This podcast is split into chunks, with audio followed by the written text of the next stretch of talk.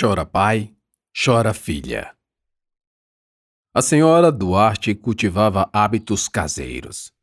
Visitava poucos parentes, e somente a casa da mãe, a dona Margarete, era caminho certo de toda semana. Com 60 anos, ou seja, seis a mais que Abraão, servidora de carreira do Estado, Maria Duarte criou a filha e cuidou da pequena família com a rica experiência adquirida após os 40. Ao contrário do marido, nutria um forte sentimento religioso, pautado na obra de Jesus na terra, como ela mesma dizia. Na sua adolescência, seus pais, principalmente o pai, que quase entrou para o seminário quando jovem, eram muito mais rígidos dado que seguiam piamente o código de ética e moral moldado aos valores cristãos do Ocidente. Mas Maria sabia que havia problemas no paraíso, pois, do contrário, o mundo predominantemente cristão não estaria arruinado como ela achava que estava. Ou seriam as pessoas as causadoras de tanto mal? Certamente. Livre arbítrio justificava-se. No entanto, foram as paixões adolescentes que quase sufocaram a castidade de Maria Duarte até o último dia antes do casamento com Abraão. E ela conhecia de perto esse tipo de amor, semeado pela volúpia que queimava a carne. Sofreu horrores para manter a virtude e a pureza, a semelhança da Virgem Maria. Viu como, na sua mocidade, quão penoso era lutar contra o corpo amordaçando as ideias e colocando o desejo em camisas de força. Então, já rica pela prata dos fios de cabelos, deixou a filha, por centenas e dezenas de vezes, tomar suas próprias decisões, quanto à crença, quanto ao corpo, quanto a quase tudo. Impedir, reprimir ou oprimir Samantha seria pior. Virtuosidade? Passaria a pensar é a arte de escolher sem ter que se arrepender depois. Tornou-se quase cúmplice e, quando queria compartilhar com outro o peso da leniência, lembrava do Papa Francisco dizendo: Os pecados da carne não são os mais graves. Quais são, então? perguntaram, e o Santo Padre respondeu: ódio e orgulho. Ora, se assim o sumo pontífice pensava, quem seria ela para ir além? Hoje presidi uma audiência com uma moça que conhece essa mata. Talvez a mesma daquele episódio do banheiro do Colégio Sacramento. Hum, lembro. E? Ela queria uma pensão. Você a concedeu? Maria Duarte cortou um pedaço de bife e não deixou de reparar a hesitação do marido na resposta. Não. É, fizeram um acordo. É melhor. Só assim não há chance de o tribunal reformar. Você vive falando do tribunal. Antes, eu não ouvia comentar tanto em um tribunal desfazer suas sentenças. E agora é como se se importasse mais. Deve ser sua impressão. Falando em Samantha, ela está subindo. Acabou de me enviar uma mensagem. Poucos minutos separaram a mensagem de Samantha da campainha tocando. Maria Duarte foi atender e Abraão ficou a refletir. Já passavam das vinte horas e não era comum visitas à noite. Sem prévio aviso, ainda mais. Deus, minha filha, o que aconteceu? Maria Duarte exclamou do corredor. Abraão parou de mastigar. Samantha implodiu o apartamento adentro. Aos prantos, com a blusa branca lavada de sangue. Além da chave do carro, não carregava nada, nem mesmo a bolsa. Passou direto pela mãe e correu para um dos quartos. Abraão se levantou assustado. Não havia visto sangue. Maria Duarte não viu todo o rosto da filha, que estava meio coberto com uma toalha também ensanguentada. Pai e mãe seguiram-no ao quarto, sem perguntar nada. Eles sabiam. Samantha jogou-se numa das camas de um quarto de visita. Encolheu-se e só não chorava mais alto porque o nariz lhe doía demais. Os dois chegaram à soleira e viram o corpo convulsivo soluçando com espasmos a cada revezamento de inspiração e expiração. Ele quebrou meu nariz, mãe! Quebrou! Está torto, mãe! Meu Deus, minha filha! Maria Duarte foi acudir. Abraão se desmanchou. Começou a chorar. Primeiro, só com lágrimas descendo em sequência. Afastou-se do limiar da porta, encostou-se na parede oposta e deixou o corpo cair sentado no chão. Daí explodiu num pranto tão alto quanto o da filha. Uivava feito um lobo ferido. Me perdoe, me perdoe, gritava. Era como se ele quem tivesse quebrado o nariz da filha e ao mesmo tempo sentisse a dor acusada pela fratura do osso.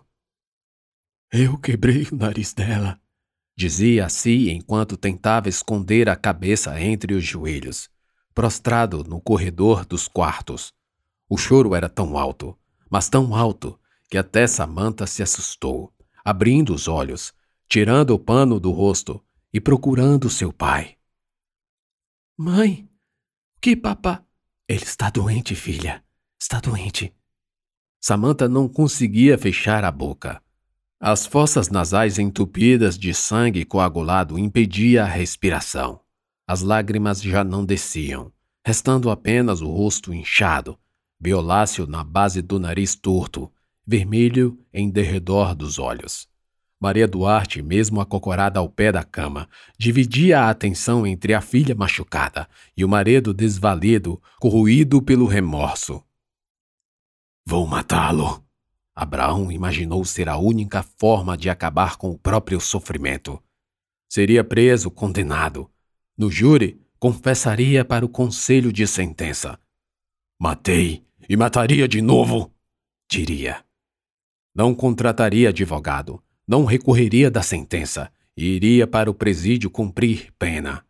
Os pensamentos, as imagens que se formavam, com Jair sendo alvejado a queima-roupa, na covardia, porque covardes não merecem outra coisa senão o mesmo veneno. Depois o juiz iria direto à delegacia, entregar-se, aguardar o processo preso. Mas, pelo menos, sua filha não passaria por isso novamente. Tudo isso fez parar de chorar. Vou matá-lo. Disse e se levantou. Falou baixo, mas o suficiente para a filha e a esposa ouvirem. Abraão. Maria Duarte o seguiu até o quarto do casal. Lá viu Abraão pegando uma caixa no maleiro do guarda-roupa. A poeira da caixa deixou uma marca no ar.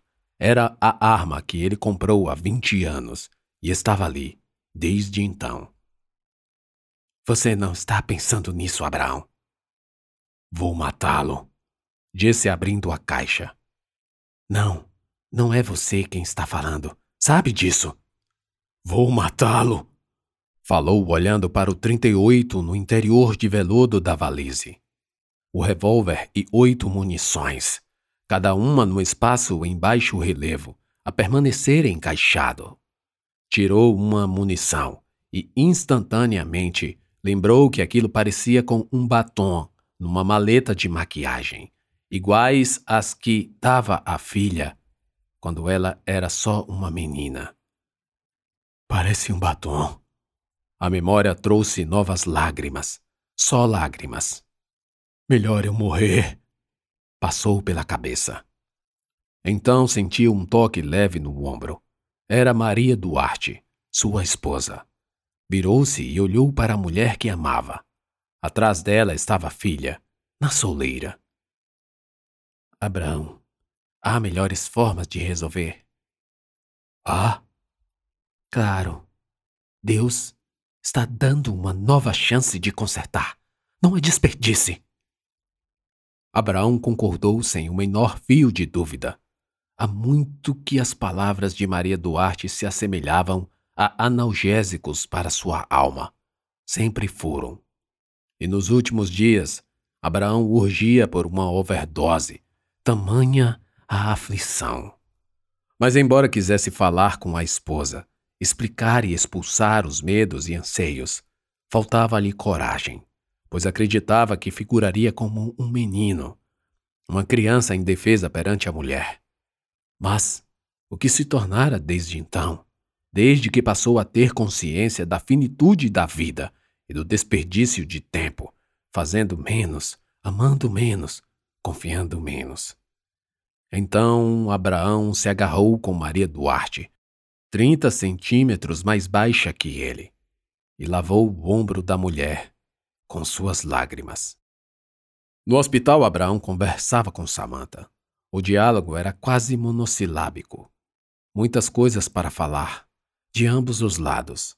Pouca coragem. A filha ainda se perguntava a razão daquela reação do pai. Sabia que ele estava se consultando com um famoso psiquiatra, mas não fazia ideia de quão grave parecia ser o estado de nervos do seu pai. Mamãe disse que o senhor encontrou a Fafá. Falou com a voz nasalada pelos curativos. Sim, foi.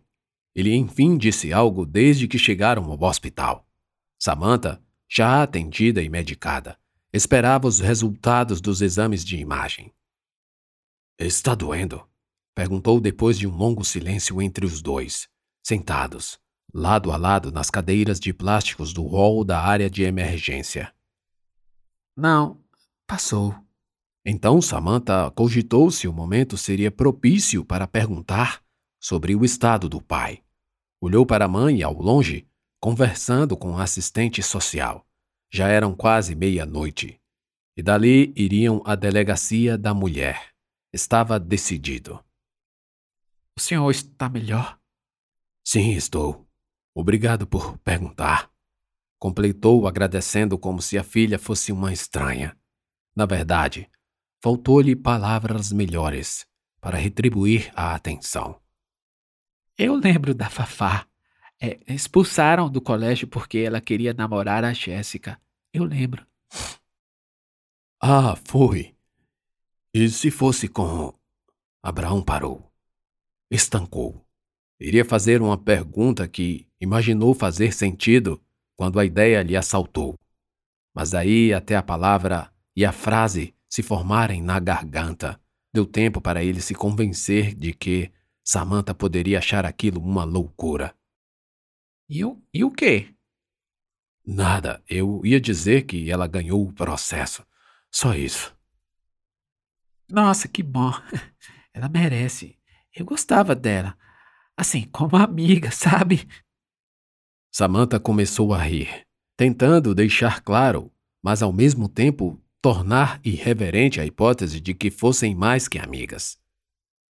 Não veria problema. Abraão cuspiu. Aquilo estava preso. Não conseguia deglutir. Era exatamente a tal hipótese proibida que ele queria expressar. O quê? Samantha regalou os olhos não sem antes mostrar incredulidade com o que acabava de ouvir. Logo seu pai, aquele que tanto achava ser contrário às práticas que violavam os bons costumes, entre aspas. A surpresa da filha não ficou só na expressão. Queria saber mais. Aliás, nem acreditava. Não veria problema que aquela confusão fosse comigo ou nós poderíamos ser mais que amigas? Não deu tempo a Abraão responder. Maria Duarte voltava com as folhas, papéis e outros formulários do próprio atendimento médico. Está fraturado, mas não é grave. Vamos resolver isso ainda essa semana. Samantha perdeu o entusiasmo que estava tendo com a novel conversa com o pai. Lembrar do dano físico lhe gerou imediato dano emocional, um ricochete da agressão, que lhe perseguiria dali a muito. Abraão também notou. Qualquer um notaria. Ele também afastou o tema do assunto e se prepararam para outra vez irem à delegacia. Quando Abraão, a esposa e a filha voltaram ao apartamento, já era madrugada. Dessa vez, Todo o procedimento para os casos de violência doméstica foi cumprido. Mais uma vez, a qualidade de seu cargo foi preponderante para um atendimento diligente. A vergonha desse pretenso privilégio pareceu causar-lhe mais incômodo. Havia uma mistura de medo e apreensão, uma ansiedade para que não fosse visto por algum conhecido ou a imprensa, embora dessa vez a preocupação não fosse com Jair e sua família, mas com a própria filha, que seria indubitavelmente vinculada à manchete. Filha de juiz tem nariz quebrado por marido. Nada disso aconteceu, e ele agradeceu a Deus por isso. E foi nesse pequeno momento de reflexão e agradecimento que se deu conta de que repetia a palavra Deus em suas hosanas e louvores, mesmo sem acreditar nele. Às vezes achava que não acreditava, mas a verdade é que tinha dúvidas sobre se acreditava. Não fazia orações há muito tempo, não ia mais à igreja ou à sinagoga que parentes frequentavam. Não lia nada a respeito, embora visse Maria Duarte ser uma leitora compulsiva, indo de C.S. Lewis ao Papa Francisco, a quem ela acreditava uma admiração sem igual. Incrivelmente, ali, no escuro do quarto, Abraão esboçou uma prece, uma oração começando com: Ouve, ó Israel, o Senhor nosso Deus, o Senhor é um. Mal Abraão começou a oração, e seu cansaço misturado ao alívio lhe jogavam em um sono profundo. Doutor Abraão, já sabemos quem é o novo juiz substituto, disse o diretor Fernando. Ah, que bom. E quem é? É um rapaz chamado Clayton. Foi o que passou em primeiro lugar. Abraão parou e pensou. Refletiu. Poderia ser bom ou não. Ele nunca teve problemas com juízes substitutos. No entanto, a história da Justiça Federal era cheia de eventos, de brigas e disputas que iam quase às vias de fato, quando o juiz titular e o substituto não se davam bem. Atualmente, a organização se dá com cada vara federal tendo duas vagas para cargos de juízes, nem sempre preenchidas. Um dito juiz federal titular e outro, juiz federal substituto. O primeiro é o responsável pela escolha de uma série de coisas, sendo a mais importante a do diretor, porque esse consiste nos braços e as pernas do juiz, e em alguns casos, o corpo da vara. Já o substituto tem as funções administrativas um pouco reduzidas. Quanto à competência, ou seja, quanto à importância do que cada um julga, não há diferença alguma. Cada um pode julgar ações de iguais complexidades, com grande repercussão, e ainda é possível, por conta de algum processo específico, que o substituto tenha mais visibilidade do que o próprio titular. Outro detalhe é que na teoria não há hierarquia entre eles, embora a prática, como se sabe, nem sempre repita a teoria. E ele está aqui e veio visitar as instalações do gabinete. Mas já? Eu vou dar as boas-vindas. Abraão se levantou e saiu. A sala do juiz substituto ficava no final do corredor. Ao passar pelas salas dos assessores, Abraão deu boa tarde e não deixou de reparar o ar pesado, tenso, membros, braços e mãos, rígidos sobre os teclados caras fechadas, principalmente das servidoras Patrícia e Amanda. A porta do gabinete do juiz substituto estava entreaberta. Abraão espreitou alguma movimentação. Não sabia se ele ainda estaria lá. Foi quando viu o vulto e, ao se aproximar da brecha de um palmo, inspecionou o jovem de costas, passando o dedo indicador sobre a estante, e em seguida, conferindo possivelmente a poeira que se ajuntara. Boa tarde, Clayton. Abraão entrou pigarreando e dando duas batidinhas na porta.